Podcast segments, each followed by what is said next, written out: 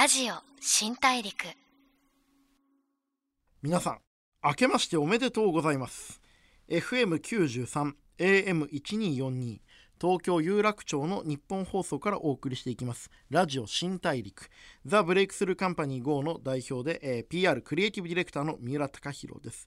いやーまあ今年一発目の新大陸ですけども令和2年ということであそうか去年令和元年だったんだってことを結構繰り返して思うんですけれどもまああの去年始まったこの番組ですけど今年もねいろんな方とお話ししてこう聞いてる皆さんにとっての人生の新大陸。えー出会えればいいなというふうに思ってます。さあいろいろな人生を戦っていらっしゃる方々とお話しして、まあ、ビジネスの心得だったりとか人生におけるビジョンとかそんなことを聞きながら、えーリスナーのあなたと一緒にたくさんの発見をしていこうという番組ラジオ新大陸。2020年最初のゲストは、えー前回に引き続きピースの又吉直樹さんです。お願いします。ラジオ新大陸。ザ・ブレイクスルーカンパニー GO の三浦貴弘がお送りしています。ラジオ新大陸。今回お迎えしたのは先週に引き続き、ピースの又吉直樹さんです。いや、明けましておめでとうございます。明けましておめでとうございます。いやー、めでたいんだかなんだか分かんないですけどね、毎年焦りますよね。そうですね。はい、もう、元旦とか休めました？元旦ははいはい。休みました。結構、まあ、今回、あの3作目となる新刊小説、人間はい。を発表されました。で、まあ、この小説の中ですけども、はい。あのご自身のルーツである沖縄が登場しますけれども、はいはい。お正月とかこう沖縄の方戻られたりできたんですか？えー今年は戻ってないんですけど、うんうんうん。えー何年かに一回沖縄帰って親戚と会ったり、ーおばあちゃんも今101歳でえ？そうなんですよ。マジっすか？はい。で父親も沖縄にいるんで、はいはいはいはいなんでよくよくというかまあ1年に1回ぐらいは帰ってますかうん。ね正月に限らず。なんか今回あの人間の中にも、はい。ある種許しの象徴というか、はい。自分が何者であろうがなかろうが許される場所みたいな形で描かれてたようなはい。気がするんですけれども。そうですね。又吉さんにとって沖縄ってやっぱ特別ですか？やっぱり特別ですね、まあ、大阪ももちろん好きですけど、うん。大阪は僕生まれ育った町なので、うん。うん。沖縄は父親のルーツなので、うん。そこに行くとなんとなく、まあ、懐かしさもありますし、うん。こう楽になる感じもしますね。父親とかを見てると、うん。自分とあまりにも違うとこがあったりするんで、うんなんか気は楽ですね。どんな人なんですか？なんですかね、まあ、自由ですね。自由ですか？本当自由で。又吉さん全く自由じゃないですもんね、なんかね勝手に誰にも、あのはい。囚われてないのに囚われてるかのような。そうですよね、はい。勝手に自分の意識とかに縛られまくって生きてますもんね。そうですね。僕もなんですけど。枷をどんどん自分で作っていってしまうんですけどお父さん全くないですか？全くないですね。で父親はまあ僕の仕事とかもあんまり興味ないですし、うん。本もうん。僕が書いたものを読まないんですけど。そこは読んどきましょうよ。ね、はい。で前なんか珍しくサイン書いてくれって言われて、おーはいはいはい。で色紙にサイン書いて、はい。な宛名がはい。明らかになんか定食屋さんやったんですよ、はいはいはいはいでこれどうすんの？って言ったら、はいはい友達がやってる店で、はいはいはいお前のサイン持ってきたら、はい。500円で食わしたるって言われた。はいはいはいからっつって、はいで僕はそれ聞いたから、はい。父親の友達はい。が僕のサインを、はい。あの欲しがってくれてんのやったら、はい。一緒に父親とその店に行くと行ってもいいなと。あのーそれ以降父親にお店のとこ優しくしてくれるかはいなと思って、お父さんのねはいはいはい。箔もつくだろうと。はい。はい。で誘って、はい。一緒に行こうとしたら、はい。一回その色紙を持ったんですけど、はいあお前と行かん時の方がいいかっつってその色紙を置いていったんですよ、はい。だからほんまに僕のサインをクーポンとして使おうとしてる、はい。はい。はい。はい。本当に あの500円のために持ってこうとし500円てるためにはい。やってるっていう、はい。はい。だからまあそういう人ですね。しかもまあその話も人間に書かれてますからね。書いてましたっけ？はい、まあ、ほぼその話が出てきてますね。そうですね。うん。いやいやめちゃくちゃ面白い。あの実際2019年はい。なんとかこういろいろあったと思うんですけど、はい。去年どんな1年でした？去年はもうやっぱりもう小説をようやく書き上げたっていううん、のが大きかったですね。初の長編ですもんね。はい。どんくらいかかったんですか？9ヶ月間連載し9ヶ月てか準備期間入れたのも1年ぐらいで、うん。連載終わった後も、まあ、な直したり単行本にするために、うん。あの修正してて、うんうんうんようやく10月10日に、はい、うん。刊行できたので、はいはいはいはい。もう本当人間のことばっかりでしたね。ああそうですか。結構このまあとはいえ一方でテレビも出なきゃいけない、はい。ライブもやらなきゃいけないじゃないですか、はい。そういう時って結構切り替えとかってうまくできました？一回だそっか去年だからうん。コントライブもやったんですよ、はいはいはい。3日間割と大きなところで、はい。もうその時はもう後悔してましたね。後悔してまなぜしたか？俺はこのタイミングではい。コントライブをやると言ってしまったんだみたいな、何なんですかね？あのえぐい仕事って大体重なってきますよね。そうですね。あれ何なんですかね？本当ね。ねだからもうん。うその時は毎回思うんですけどね。毎回なんでこの時期にこれをとか。はい。で小説もわもっともう完成してから連載やればよかったとか 考えるんですけど終わってみればあやってよかったなっていうことが多いですけどね。今回コントライブはどんなコントライブだったんですか？コントライブは「さよなら絶景雑技団」っていうんうんううん。タイトルで僕がえーネタ作って演出してうん。えー後輩たちと一緒にうん。やるんですけど、うん。3日間やったんですけど、うん。そのうちその日しかやらへんコントとかも作ったんで数がはい。はいすっごい必要になってしまって、まあまあえぐいですね。そうですね、はい。日替わりコントって面白いかもと思って、うん。面白いかもって思った自分を許したくないみたいなやつですよね。そうはい。ええなんだあの時面白かったと思っちゃったんだろうみたいな。思いますよね、うん。はい、これってはい、コントのネタはいつ書いてるんですか？コントのネタはうん。一人で散歩とかしながらなんとなくうん。漠然と考えてて、うんで、まあ、構成作家一緒に仕事してる仲間がいるんですけど、に話を聞いてもらいながら作っていく感じですね。なるほど。なんかビジネス書とかも結構そうなんですけど、はい。こうペラペラペラペラ喋ってそれを一回こう叩いてくれる人がいるんですか？そうですね。叩くというよりは、反応を僕が見てる感じですね。でで喋ってるうちに、うん。あここで笑うんやったらここ立てたいとかで、うん僕が用意してたものうん。以外の言葉も出てきたりするんで、そういうのをこう、はい、残してまとめる。最終的に僕がまとめるんですけど、はい、うんなるほど。結構でもこれだけものを作るっていうことに向き合うと、はい。結構性格とか荒れてきません？もうなんかもう面倒くさくない人と話すのとか。あーだから後々恥ずかしくなる時ありますね。なんかあの時なんか自分すごい荒れてたなみたいな。でも、はいはいはい。はいそもそもお前がやりたいって言ってやり始めたのに、はいはいはいはい。人に当たんなよとか 思うんですけど。まあ大人な自分もいますからね、はい。どっかには。はい。でもなんかそういう時期はちょっと、はい、ピリピリしてる時期はあったりしますね。又吉さんって、はい。自分の性格の一番嫌なところってどこですか？一番嫌なのは、あーでも怒るとこですかね。やっぱ怒るんですね。結構怒るんですよ。やっぱ怒りますよね。僕もめちゃくちゃ短気なんですよ。はい。どんな時にどんな風に怒るんですか？今こうやってお仕事なんで、はい。まあ、今怒ってたらはい。ちょっと嫌なんですけど、い。や怒ってないどんな時に怒りますいやなんか、はい僕だからなんとか抑えたいんですけどだから仕事とかで、うん。この間腹立ったみたいな話って僕はい。基本しないようにしてるんですよ、はいはい。それ封印してて、はい。それ自分のすごい嫌なとこなんではい。そのそういうのは小説で出してるんですけど、うん。なんか小説でめっちゃ怒ってましたね 又吉さん。ね。うほぼ又吉さんみたいな人がはい。出てきますよね、そうですね。あれ又吉さんですよね？そうですね。ほぼ僕ですよね。ですよね。はい、あれ又吉さんめっちゃ怒ってましたよね。怒ってましたね。あの怒りのメールがあるんですけど本の中に、その怒りのメールだけでももうこれ本1冊2000円くらい1000、えー、1400円ですけど、はい。あの怒りのメールの文章はい。6ページくらいにわたる文章をだけで5万円くらいの価値がある感動がありました 僕は。本当ですか？めちゃくちゃ面白かったあの手紙だけでも。嬉しいですね。あれは本音ですよねあれはまあ本音もまあ本音ですね。あれ又吉さんそのものですよね。ああいうのが自分の中にあって、うんうん。でそれを普段は出さないようにうん。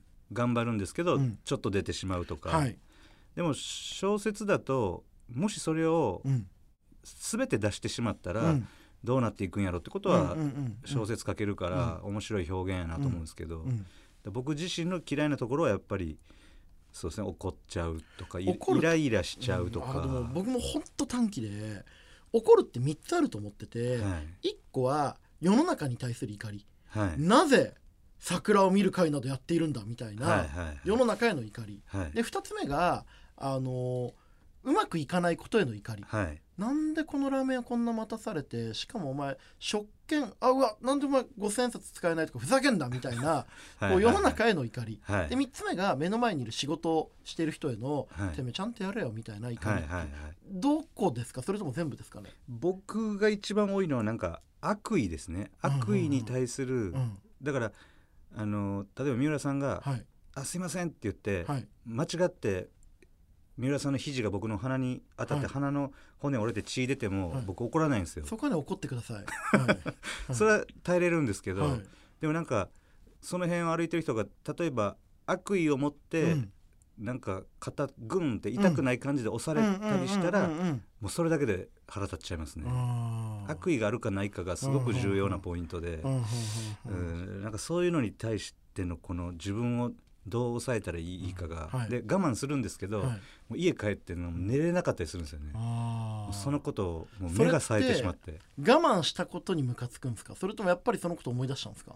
我慢したことにもムカつきますよね。はい、俺なんであの時に一言やんなかったんだっていう時ありますよね。はい。はい。で言ったら言ったで、うんうわなんかあの言い方なんでまああんなん言わなあかんかったんかなでまだそれはそれで気になるし、俺はちっちゃい男だみたいな、はい。なっちゃうじゃないですか。もう言っても夜眠れないし 言わなくても夜眠れないし。そうなんですよ。もうこの性格損ですよね。損ですね。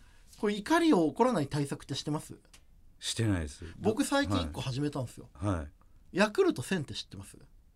お知らないです。ヤクルトってはい。コンビニで売ってるヤクルトははい。ヤクルト100なんですよ、はい。でこれがヤクルト400っていうのが、はい。あの通販で売られてて、はいはい。これがあまりの乳酸菌にはい。異常に健康にいいとされていて、はい。これ嘘か本当か分かんないんで、はい。信じないでほしいんですけど、はい。渡辺謙さんヤクルトの CM 出てるじゃないですか、はい。あれってこのヤクルト400を飲み続けた結果乳酸菌でがんがなくなったんではい。CM ただ出てるっていう都市伝説があるんですよ。あくまで都市伝説ですけれども、はいはい。でそのヤクルト400の強化版のヤクルト1000っていうのがはい。最近出ましてえー、これがねあのすごいんですよ。ヤクルトそのものに僕広告作るんで詳しいんですけど、はい。多分あの怒りにくくなるとか、はい。ストレスに効くとか、はい。そういうこういいことって基本書いちゃいけないんですよ。はいはいはい。医学的に。はい。ヤクルト1000はあまりの乳酸菌の強さにはい。書いてあるんですよ、ストレスの緩和とかえ？睡眠の質向上って書いてあるんですよ。温泉じゃないですか乳酸菌でこれをね僕ね1週間くらい今えー、僕も飲もうかな。あのねでもねなんかいい感じしますよ。あそうですか。僕ね飲み始めて1週間ですけど昨日で5日目なんですけど、はい。昨日まで1回も激怒しませんでした。へえ昨日4回激怒しました。昨日ですか？昨日。昨日は飲まなかったんですね。いや飲んでました。飲んでたんだけど。そっかでも試してみたいですね。あでもねいいんだと思います、正直。へー俺あの激怒しましたけど本気で大騒ぎはしませんでしたね。あー。乳酸菌がいいってことですねそう乳酸菌がお腹の不調になるとムカムカしなくなるみたいなことがあるみたいへでー。ちょっとこれぜひねやってみて。はいはい。試してみます、ちょっと本当に最後ヤクルトの宣伝になってますけどじゃあ僕がそのヤクルトの PR やってるってオチはないです。はい。どうもすいません。いろいろお話聞かせていただきました。ありがとうございました,、はい。ありがとうございました。後半もちょっと引き続きよろしくお願いします。お願いしますラジオ新大陸。FM93 AM1242 東京有楽町の日本放送からお送りしています。ラジオ新大陸。ザ・ブレイクスルーカンパニー号の三浦貴大がピースの又吉直樹さんをお迎えしています。引き続き後半もよろしくお願いします。よろしくお願いします。いやでもちょっと2020年になっちゃいましたけど、ねまあ、今回あの今年オリンピックとかも、まあ今更言うのもあれですけどそうですよね。ありますけどこう又吉さん2020年どうしていきましょうかね？いやーどうなるんですか。みんなが割と2020年を目指して、はい。2020年が間もなく来るぞって言ってきたから、この後どうなっていくのか興味ありますよね。なんか僕仕事してて、はい。広告にならない仕事結構多いんですよ。なんか、はうちの会社がこれからどうすればいいかを考えてほしいみたいなこと言われる仕事結構やってて、はいはい、2030年どうなるかをすごい相談されますね。2030年。2030年。僕ね2020年は正直もうどうでもいいと思ってて、はい。なんかこう名前言わないですけど、もういろんな政治家とかい。ろんな企業の偉い人の、はい。もうなんかお葬式フェスティバルみたいなもんだと思ってて、うんうんもうこれでみんなやりきってもらって、はい。若い世代に全部交代しちゃえばいいなって割とマジで思ってますね。なるほどなるほど、はい。じゃあこっから新時代が来るっていう。そうオリンピックの仕事とか僕ほとんど断りましたもん。えー。もうめんどくさいし、はい。あまりにも規制が多いんで、はいはいはい。なんかそこに乗っかるよりは、はい。オリンピックが終わってみんなが油断してる隙に面白くてやりたいなとか、うん。ちょっと思っちゃいました、それは重要ですね、はい、又吉さん的に今年なんか仕掛けたいとかやりたいと思ってることあります？僕が思ってるのは今年できるかわからないですけど、本をはい。一回量産してみたいですね。量産。量産、うんうんあのー今まあ小説2015年に書いて、うんはい17年に書いて10、まあ、2年に1冊ペースで書いてるんですけど、プラス、その間でエッセイとか,、なんかそういうものを出版してきたんですけど、ん。まあ、今年は難しいかもしれないですけど今年準備して、うん。どっかでなんか毎月出してるみたいなうーん。1年とかやってみたいですね。うん。それはどうしてそのたくさん出したいなって思われるんですか？できるのになって思っちゃいああますね。ーなるほど、それぐらいのペースでうん。も、俺やれるぞ。なんかやれるんちゃうかはいっていう、はいはい やったら全然できひんかったかうん。ってなるかもしれないですけど、はそういうのやってみたいですね。お笑いの方はどうですか？お笑いはコントライブですね、はいはいはいコントライブやりたいのと、はい。あとまあ自分しかできひんことってあったりすんのかなって考えてて、うんうんうん。でお笑いなのか小説なのかってよく言われるから、それ両方うん。一緒になったものをやってみたいと思ってまして、朗読ライブを23年前からやり始めてるんですけど、それのその朗読ライブでしか読まないテキスト、うんうんうんうん。うん20分から30分のテキストをうんうん100本作りたいんですよ。今年は難しいかもしれないですけど今多分19本ぐらいあって、はい。で100本になったらあらゆる話になるんで、はいその100本でいろんなとこ行ってその会場の雰囲気とか季節に合わせたベスストの3つを読むとか、はいはいはいはい。でもちろんそれはお客さんにうん。笑ってもらいたいうんものだったり、まあ、小説だったりするから、うん。文学なのか小説なのか、お笑いなのかっていうのを、もうその答えみたいなのをやってみたいなもうそのどっちかじゃないし人間の気持ちを震わせるってことを考えたらもうはい。ジャンルに分ける方がダサいぞっていうのをもう実際のコンテンツで示すみたはい。いな、両方やれるんだっていう。うん楽しみだな。それめちゃくちゃ良さそうですね。なんかまあ、やってても面白いですし、うん。はい、それ100本でやりたいですね。この間あのこの番組のゲストで来てくださったはい。大宮エリーさんっていう、はいはい。あの大宮エリーさんの朗読劇があってそれもすごい良かったですね、えー。なんか僕たまに思うんですけど演劇とか映画ってすっごいお金かけたり、はい。すっごい舞台に気合い入れるじゃないですか、はい。僕もあのーこの間「風の谷のナウシカ」の歌舞伎とか見に行って、はいはい。素晴らしかったんですよ舞台とか、は役者さんの気迫とか、はい。でもそういうのも全部素晴らしいんだけど実は人間が一番感動するものって、はい。究極物語じゃないですか。はいはい。だその意味で言うと演劇とか映画とかもいいんだけど、究極朗読劇だけで人間は感動できるっていう感じがしますよね。ああそれはできると思いますね。1億円かけた舞台よりとなんか予算15万円でやる朗読劇で、そんなに9900万くらいの9900万円くらいの感動の差はないってい 確かに確かにそれはそうかもしれないですね。そうなんですよ。僕だから朗読劇ってある種物語とかコンテンツのはい。一番シンプルな、うんうん。こうご飯と味噌汁みたいな、はい。そこなんじゃないかなっていう気がしてすごい可能性感じるんですよね。僕もやっぱそこで、うん。そのギター一本でライブできちゃうアーティストの見ると羨ましくて、うん。相方おらな今度できひんし、うん。衣装ないとできひん。し、一人で喋れるっちゃ喋れるけど、うん。でもそれが果たして自分の最高のパフォーマンスなんかどうかわからんってなると、うん。朗読ってやっぱいいよなっていうのがありますうね。ん。朗読するときにこはいう意識されてることとか気をつけてることとかってあるんですか、これはあれなんですけど、僕朗読下手なんですよ。だから自分で書くん大好きで、はいはい。自分が書いたものを人の前で読んで発表するの大好きなんですよ。でそれであのお客さん笑ってくれたりしたら、はめっちゃ嬉しいんですけど、はい。読む下手なんですよ。誰かに習った方がいいんですかねそういうのいやでもお話しする仕事ですよね。そもそもが、そもそもそうなんですけど、はなんかね抑揚もないし、だだから誰よりもその物語の感情とか理解してるはずなのに。はずなんですけどね、はいはなんかいやだからちょうど今それを考え始めた頃です。俺もうちょっとはいお金取って読むからには、その物語だけじゃなくて、うん。この演者としての人間であるということの意味ですよね 読み手としてのうん。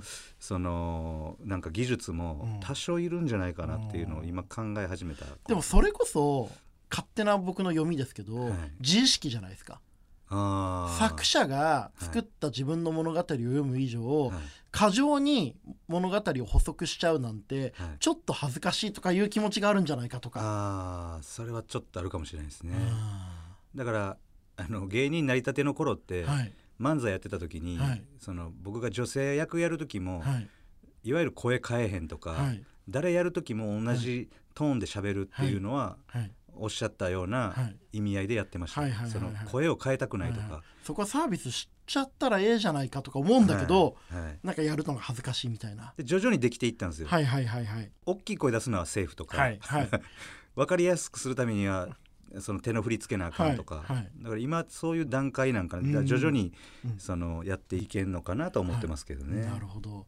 もう僕人間の朗読劇やるんだったらもうはい。めっちゃなんか手伝いたいですね、本当ですか？ちょっと出たいもうなんならば。あもう本当良かったんでなんかお手伝いできたまあ出たいっていうのはまあただのわがままで実際あの裏方の方が向いてると思うんですけどなんかお手伝いできる方だったらあ言ってくださいぜひ。ぜひはい。あと僕これもう一個聞きたいんですけど、はい。せっかく2020年1月なんで、はい。こう未来のこともちょっと聞きたいんですけど、はい。これから先って芸人ってどんな風になってきます、いやーこればっかりは、うん。僕も今日も劇場でみんなで、ここから先どうなんねやろうなみたいなな話をしてたんですけどね、うん。なんかこう芸人さんのなんかこう活動って結構面白いと思ってて昔だったら単なるそのテレビに出たりとか劇場で面白いこと言う人だったのが、今ってまあ小説を書く芸人さんがいらっしゃれば、なんかこうビジネスをやってらっしゃるこう、はいオリラジの中田さんみたいはない。方々とか、こういろんな方がいろんなこう活躍を広げられてるじゃないですか。はいはで実際この人間の中にも、はい。その芸人っていうのはある意味その不良の思考法というか、はい。ルールを壊してルールを作っていく思考だから、はい。すごく強いんであると、はい。だからいろんな活動ができても当たり前なんであるみたいなことが書かれてたと思うんですけども、はい。なんかどうなってきますかね。どんな芸人が出てきますかね？やっぱりその1990年代から続いてきた、うん。うん。いわゆる若くして売れてスターになっていくっていううん。うスタイルも継承されていくとは思うんですけど、うん。それはあくまでも一部で、うん。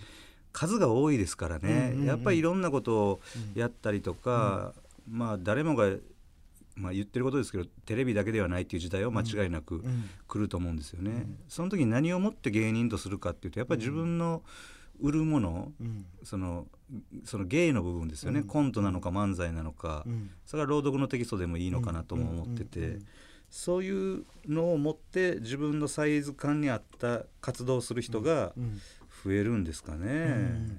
又吉さん的に動画表現テレビとか、まあライブはまあ動画じゃないですけど、まあ、時間芸術ですよね。はい。例えば YouTube とか、はい。TikTok とか、はい。別のメディアに結構活動を移される方今増えてるじゃないですか、はいはいはい。ああいうのってお考えになります？映像を作ってみたいなっていうのはありますね。僕ねそれで言うと、はい。宇多田ヒカルのライブも行ったんですよ。ああそうなんですか。もう本当に素晴らしかったんですけどすごかったこれも又吉さん映像も映像はい。はい。そうですね脚本ではい。やらせてもらったんですけど、はい。ああいうのも好きなんで、はい。ただ映像って本当時間かかりますよね。映像はね本当に時間かかるんですよ。もう僕も大変やなと思って。CM15 秒作るのに3ヶ月かかったり半年かかったりするんで。そうですよね、はいだから生半可な気持ちでは飛び込めないなと思ってて、はいはい。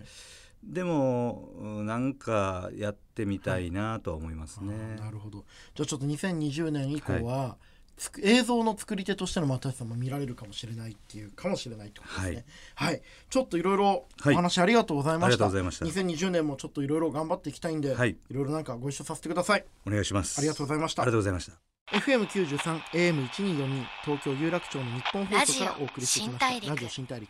ピースの又吉直樹さんをお迎えしてお話を伺ってきました。いかがだったでしょうか。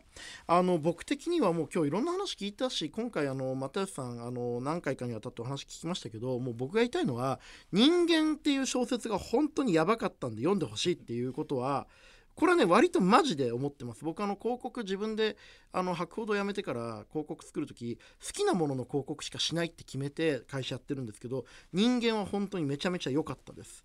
ちなみに1月16日に僕の本「えー言語化力」っていう本も出るんでそれもその後に、えー本屋に行ったらついでに買ってください。はい、えー次回も一緒にたくさんの新大陸発見していければと思ってます。ラジオ新大陸お相手はザ・ブレイクスルーカンパニー GO の三浦貴大でした。